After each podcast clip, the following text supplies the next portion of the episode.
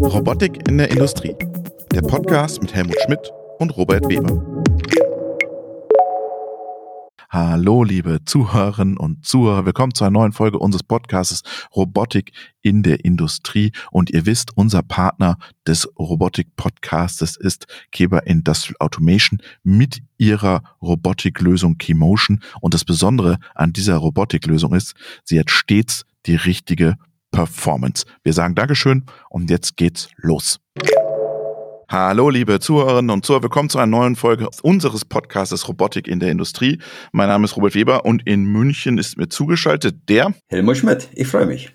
Helmut, grüß dich. Du, ich muss dir, bevor wir anfangen, noch was Lustiges erzählen. Ich hatte gestern Maiwanderung mit meinem Service-Club, den ich hatte, und da habe ich den Hans-Michael Krause, der ist da vom Bosch Rexroth, der betreut da die Control X World, und äh, der hat mir dann gesagt, ja, jetzt war ja der Helmut so lange nicht mehr im Podcast. Ist der denn überhaupt noch gesund? Versteht ihr euch noch? Habt ihr euch zerstritten? Und dann habe ich ihm gesagt, nein, nein, wir nehmen heute wieder zusammen auf und ich freue mich sehr, dass du wieder dabei bist, Helmut. Genau, ich bin gesund, ich bin wohl auf, habe die Messe gut überstanden verstanden, also alles bestens. Aber sehr nett, oder? Wie, wie die Leute das sofort assoziieren, wenn du mal zweimal nicht da bist, sofort habt ihr euch zerstritten, ja? Ja, so, solange sie sich Sorgen machen und mich vermissen, ist es ja positiv. Ja, genau, ja.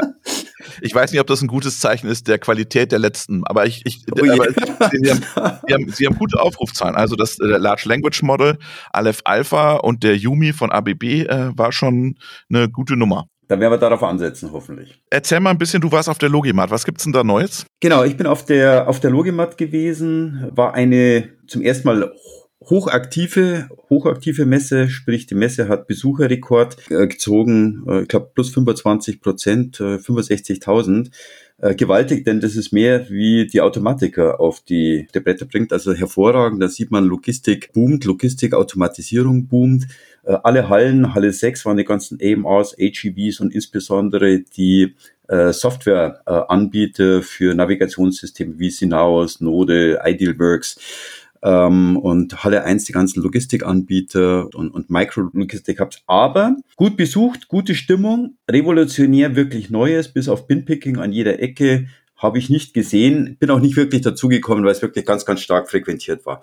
Ja, aber das ist auch so mein Eindruck. Ne? Hannover, da hast du schon so ein bisschen einen Future-Blick gehabt, ne? Blick in die Zukunft. Aber ähm, das ist halt eine Anwendermesse. Ne? Da kommen die Leute und schauen sich an, was ist jetzt State of the Art, was kann man tun, was kann man machen. Ich habe mit Dennis Stogel gesprochen, der war ja auch schon mal bei uns im Podcast, der ist ja in Karlsruhe und einer der großen Ross-Contributor.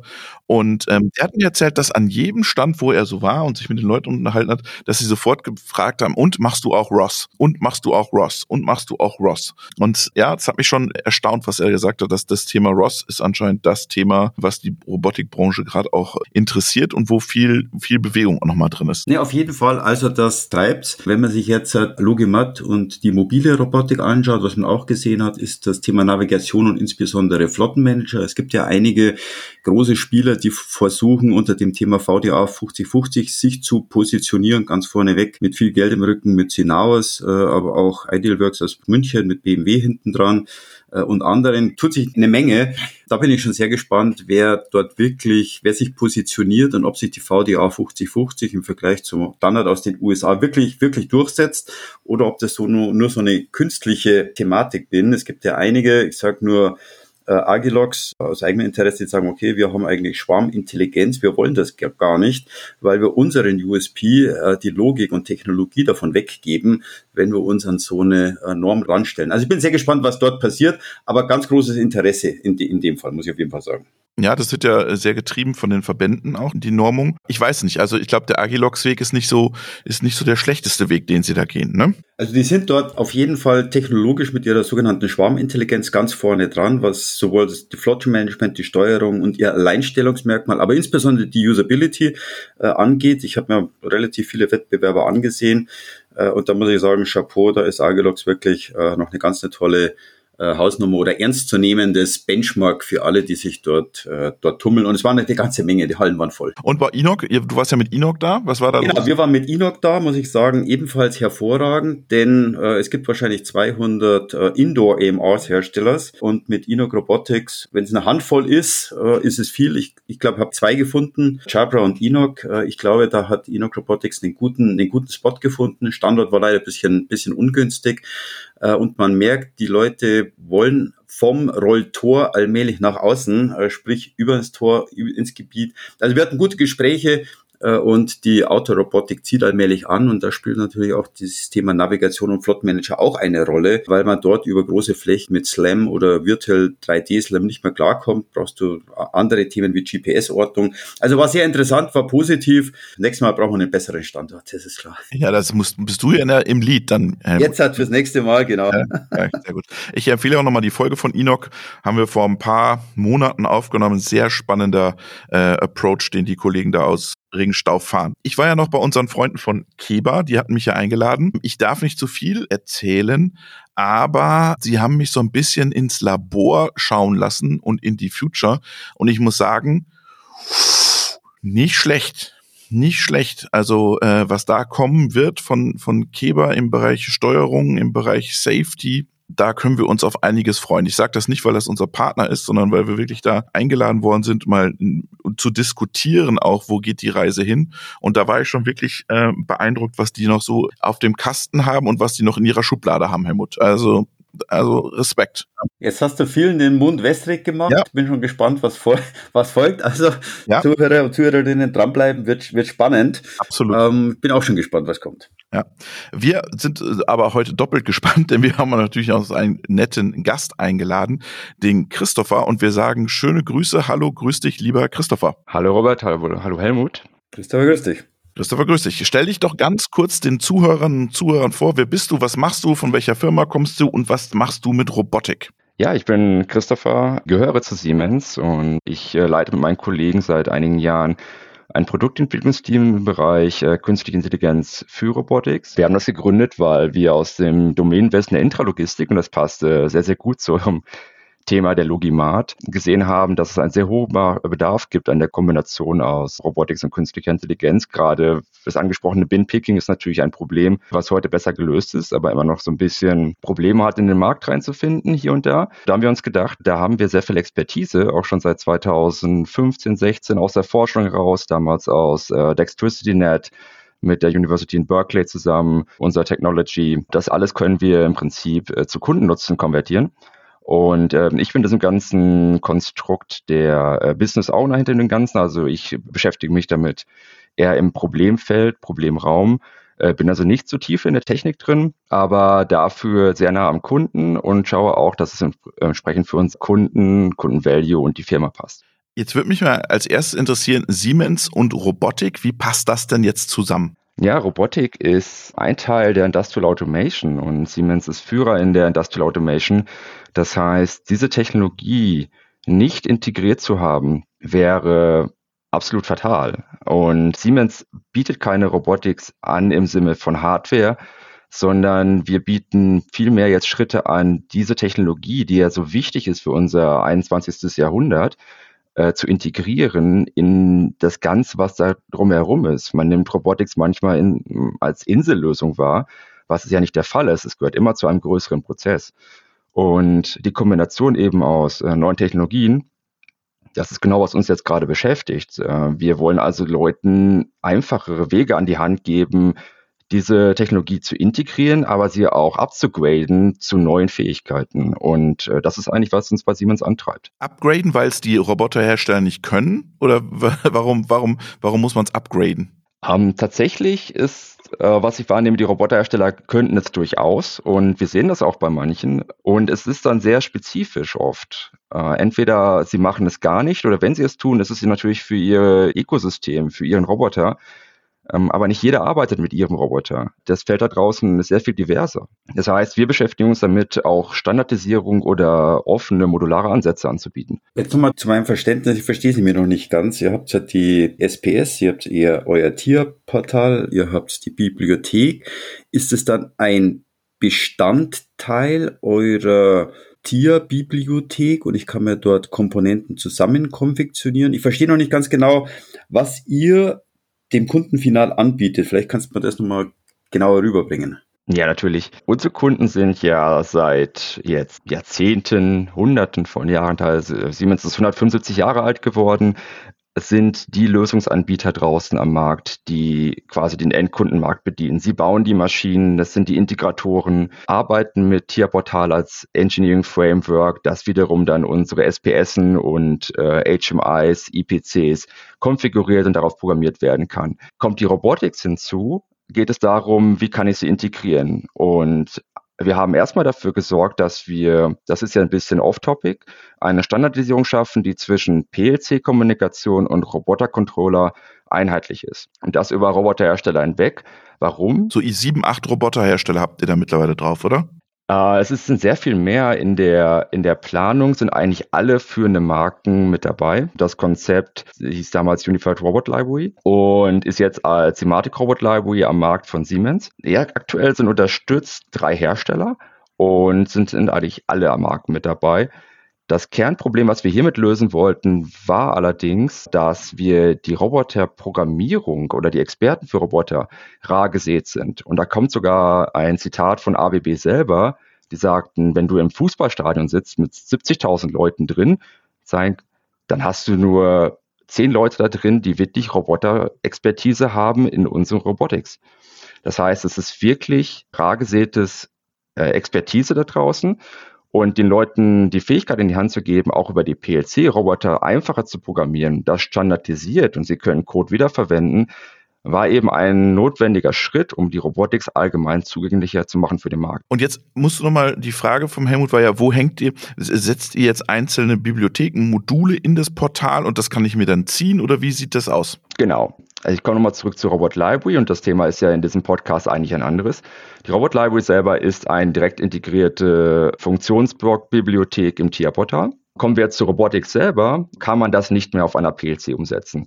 Komplexe Aufgaben, wie wir in Bin-Picking lösen oder dem Grasping von unbekannten Objekten, Unknown Objects, ähm, müssen wir auf einer IPC-Architektur lösen, das, ob das kleiner ist oder größer ist diese rum sehr nah integriert an die PLC, die dann wiederum sehr einfach konsumiert und angewendet werden kann über Anwender, das ist unser Weg. Das heißt, wir bieten vorgefertigte Applikationen für Robotics, die dann wiederum sehr einfach über PLC aufgerufen werden können oder jeden anderen Weg sehr modular sind und deswegen viel mehr Leuten zugänglich gemacht werden können. Jetzt lass uns mal über den Use Case sprechen, den ich mir bei euch dann erwerben könnte, theoretisch. Was habt ihr gemacht? Ja, wir sind gestartet mit der Problemstellung in der Intralogistik. Äh, Kommissionierarbeiten sind eigentlich fast vollständig noch manuelle Arbeiten.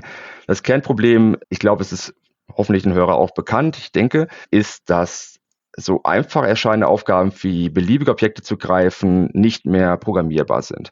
Das heißt, wir betreten damit das Feld von einem Paradigmenwechsel in, in Deep Learning, in der Programmierung.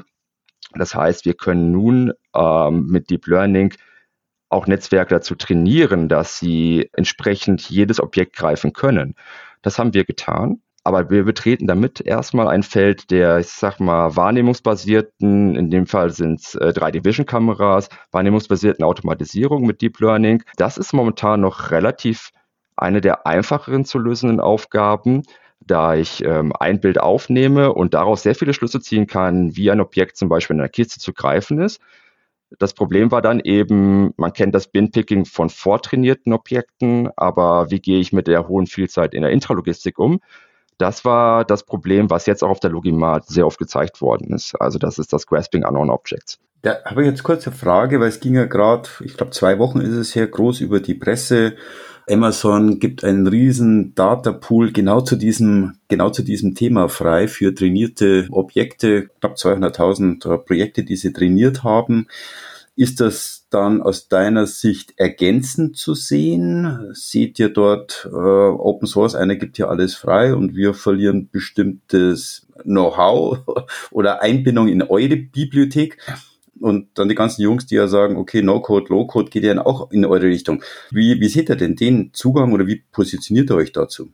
Also erstmal finde ich das extrem klasse, was Amazon da gemacht hat. Ähm, man muss sagen, bei dem Ansatz, den Grasping, Robot Grasping fährt mit Deep Learning, ist typischerweise der Fall, ähm, das kam auch damals über DextericityNet, äh, dass man sehr viel in der MLOps mit synthetischen Daten schon erzeugen kann.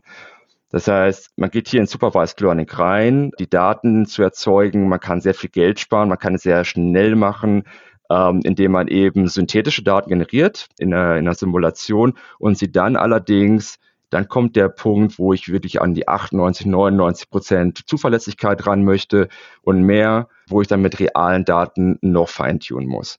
Und das ist super, dass Amazon hier auch die, die Insights mitgegeben hat über den Datensatz, dass man über diesen Datensatz allein ein perfektes neuronales Netzwerk erzeugen kann, sehe ich so nicht, aber es ist eine extrem gute Hilfe zu sehen, was eigentlich für Fälle auftreten können bei Amazon und eben der ganzen Community helfen wird, ihre Ansätze fein zu tunen. Jetzt hat der Helmut geschrieben, wir haben an jeder Ecke Bindpicking gesehen auf der Logimat. Wenn du jetzt mal den Siemens USP herausstellen würdest, ist das, dass das Industrial Grade ist oder was ist euer USP in eurem Approach? Industrial Grade ist, waren wirklich viele tolle Ansätze da. Also du hast recht, es gab es überall und es bestätigt auch einfach, dass wir vielleicht auch mit den richtigen Riecher gehabt hatten. Unser USP war ziemlich eindeutig bei den Gesprächen, denen wir auch auf der Hannover Messe oder auf der Logimat eben dann gefolgt sind. Vergleichen wir zum Beispiel mal mit so führenden Herstellern da draußen, die da auch mit bekannten Systemintegratoren aus Österreich zum Beispiel zusammenarbeiten. Das war, die Leute kamen zu uns und sagten, wie habt ihr das hingekriegt auf dieser Basis? Und dann habe ich mich gefragt, was wollen Sie jetzt eigentlich? Wieso fragen Sie das? Und man kriegt raus, dass diese Leute überhaupt noch gar nicht richtig abgeholt sind im Thema. Die Leute, die wirklich in der Operations drin sind, die dieses Thema in ihre Firma reinbringen wollen, die sind von so viel Technologie auch erstmal erschlagen gewesen. Sie sehen ein, ein riesen Aufbau an, an Kameratechnik, ein, ein äh, Hightech-Roboter, der mit Motion Planning ganz fancy Sachen da macht und wirklich hervorragend, muss man sagen. Das ist wirklich Cutting Edge, ganz toll. Und dann passen, wie, wie kriege ich das bei mir rein? Was muss ich tun, um das bei mir zu haben? Und der, die Antwort da ist dann eigentlich, naja, du musst dir eigentlich den gesamten Prozess einkaufen. Oder eine, eine riesen geschlossene Lösung. Und dann hat man einen anderen Ansatz bei auch kleineren, tollen Firmen, auch aus, aus Baden-Württemberg zum Beispiel. Das ist extrem sympathisch und sie, sie, das ist ja genau der richtige Weg. Man muss Leute abholen in dieser Technologie und das haben wir gemacht. Wir kommen aus unserer Foundation, aus unserer Tierportal-Plattform. Wir haben einen, einen großen Marktanteil an PLC, automatisierter Automatisierung draußen in Prozessen. Und nun die Leute abzuholen und sagen, diese neue Technologie gibt dir neue Möglichkeiten. Du kaufst dir einen Roboter dazu oder du lässt ihn dir hinstellen. Und mit ein wenigen Schritten kannst du diesen Roboter schon dazu befähigen, zu sehen und dann eben zu handeln und beliebige Objekte zu greifen. Und wie führe ich dich dahin?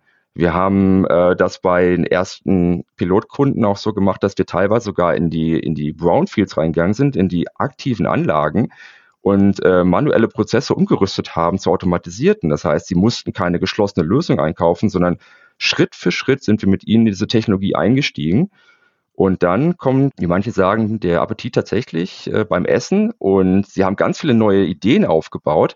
Und das ist eigentlich unser Weg. Wir kommen nicht mit einer geschlossenen Lösung, sondern hochmodular, offen, sehr, sehr schlank aber auch im Geschäftsmodell ähm, einzigartig und dann auch noch integriert auf eine Plattform, die ein großer Teil des Markts sowieso schon nutzt. Das macht es Leuten einfach. Also es ist schon das Deployment dieses Modells oder dieses Softwarebausteins. Du willst jetzt nicht sagen, dass neuronale Netz so besonders ist, sondern dass im Prinzip ich dieses neuronale Netz schnell an den Roboter kriege, schnell in die Integration kriege. Absolut. Das neuronale Netz, die Performance muss man dazu sagen, das die, die Pick Accuracy.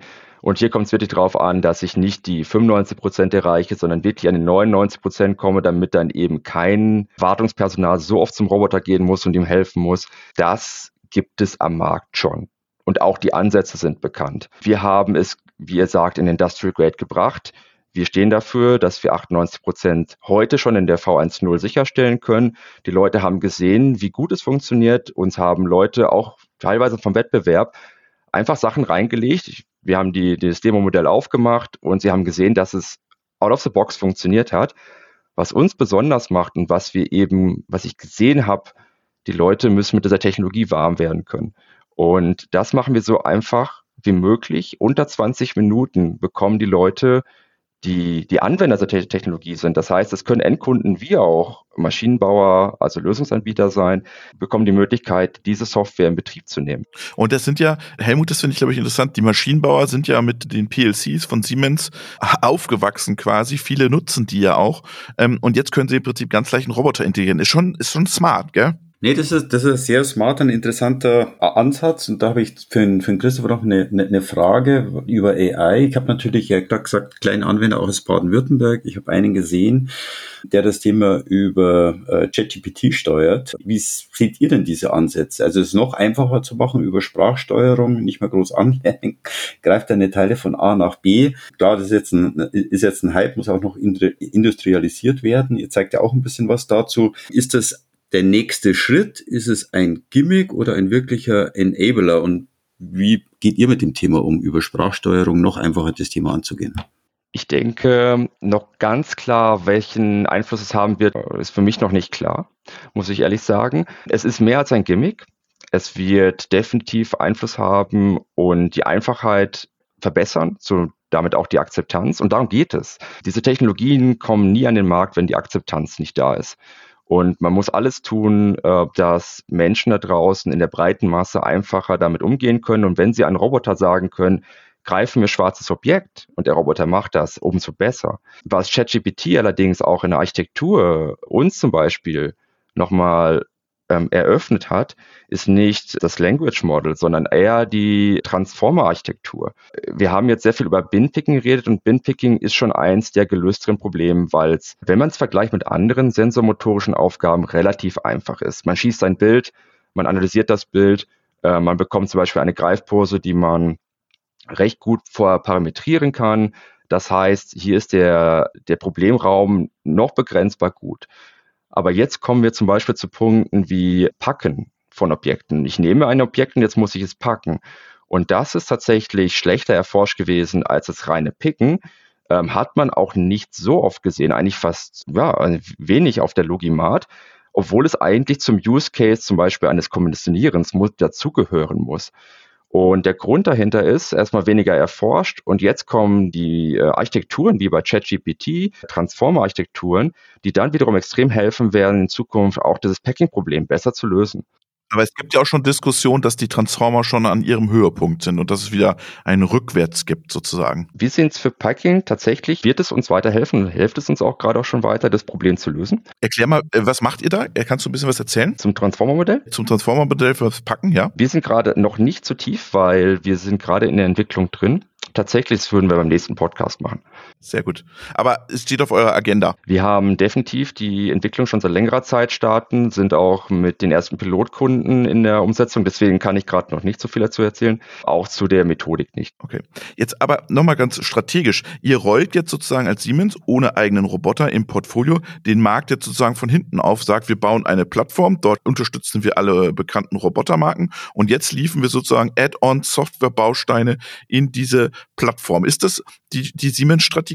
Wir haben bereits eine, eine Plattform, wenn du das so nennen möchtest. Da draußen ist eine Industrial Automation mit Siemens oft umgesetzt. Und unsere Strategie ist es, diese Technologien eben möglichst einfach, möglichst vielen Leuten zugänglich zu machen, damit sie es überhaupt am Markt auch vernünftig schaffen.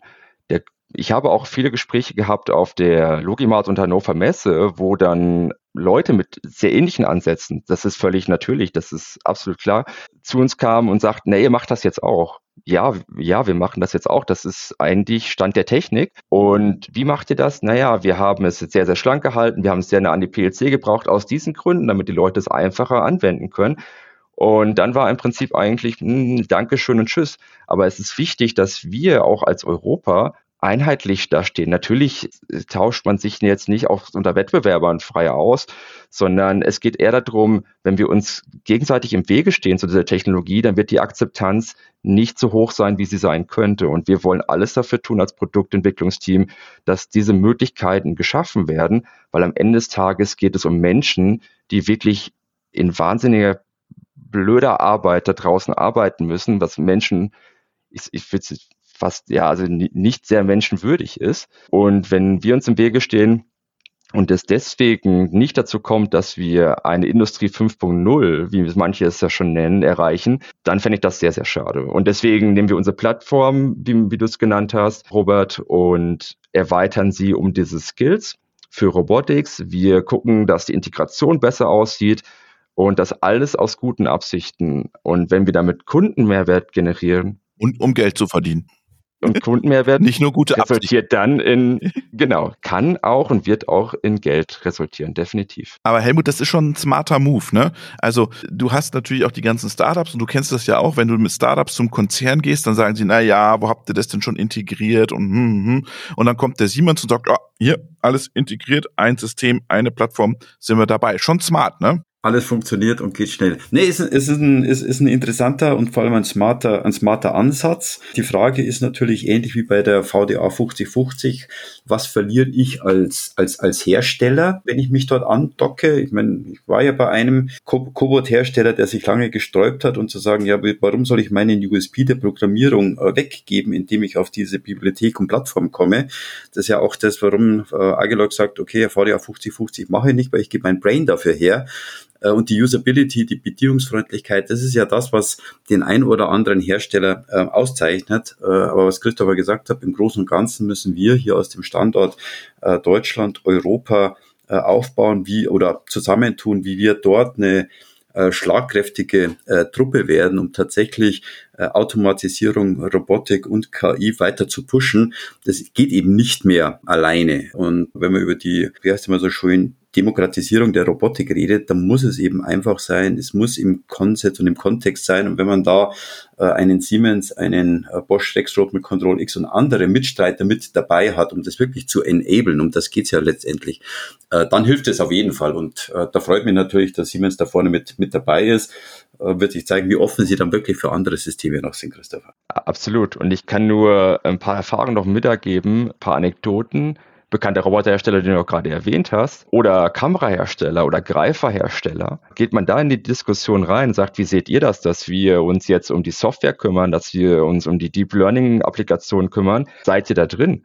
Sag ja, wir haben es mal gemacht, wir haben es mal probiert. Es gibt unterschiedliche Meinungen, aber es gibt sehr, sehr viele auch, die sagen, wenn ihr uns ermöglicht, mehr zu verkaufen, highly welcome, weil im Prinzip wir haben ein Portfolio und unsere Company-Strategie ist noch nicht adaptiert darauf, in diesem Bereich vorzustoßen. Und diese Meinung gibt es bei Roboterherstellern, bei Kameraherstellern vor allen Dingen, 3D-Vision-Herstellern, wie auch im Greiferherstellern. Das alle diese Komponenten brauche ich für ein vernünftiges äh, Bin-Picking-System und wenn Sie sagen, unsere Company-Strategie ist noch nicht da, dass wir in Deep Learning-Applikationen reingehen, da groß investieren, vielleicht haben Sie auch gar nicht, gar nicht das Knowledge da, aber wenn ihr uns das Puzzlestück bringt, dann können wir doch mehr Use Cases mit mehr Robotern ausstatten und da sind wir ja blöd, wenn wir euch nicht unterstützen. Tatsächlich, das passiert gerade. Das heißt, Sie sind eigentlich, wir sind auf derselben Ebene äh, mit einem Kamerahersteller, mit einem Greiferhersteller, mit einem Roboterhersteller und nur zusammen in der Kombination kriegen wir dieses Problem über einen Maschinenbauer, über einen Roboterlösungsanbieter zum Endkunden gelöst. Und man muss mal ein Beispiel geben. Allein Kommissionieren im E-Commerce, Picking, ist 5 Millionen Vollzeit-Äquivalente an Arbeitskräften werden 2027 benötigt, kann man nur eine Adaptionsrate in Automatisierung von wenigen Prozent annehmen, was ja auch absolut realistisch ist, werden wir von Hunderttausenden von Roboterinstallationen, neuen Roboterinstallationen reden. Und wir haben gerade mal die eine Million geknackt. Das heißt, es ist natürlich ein enormer Hub, den alle sehen und sagen, naja, komm, lass uns nicht, wie gesagt, im Wege stehen, sondern lass uns Joint Forces aber auf einer lockeren Ebene machen. Das sind jetzt keine committed Partnerschaften hier, sondern im Prinzip wissen wir voneinander und tun das Richtige füreinander. Christopher, das ist sehr, sehr spannend. Vielen Dank für deinen Einblick und ich freue mich schon auf den äh, Verpackungs-Use-Case dann. Der hört sich sehr gut an. Da wird noch mehr kommen. Vielen Dank euch. Wir sind schon gespannt. Wir freuen uns. Danke dafür. Danke für die Einladung. Robotik in der Industrie. Der Podcast mit Helmut Schmidt und Robert Weber.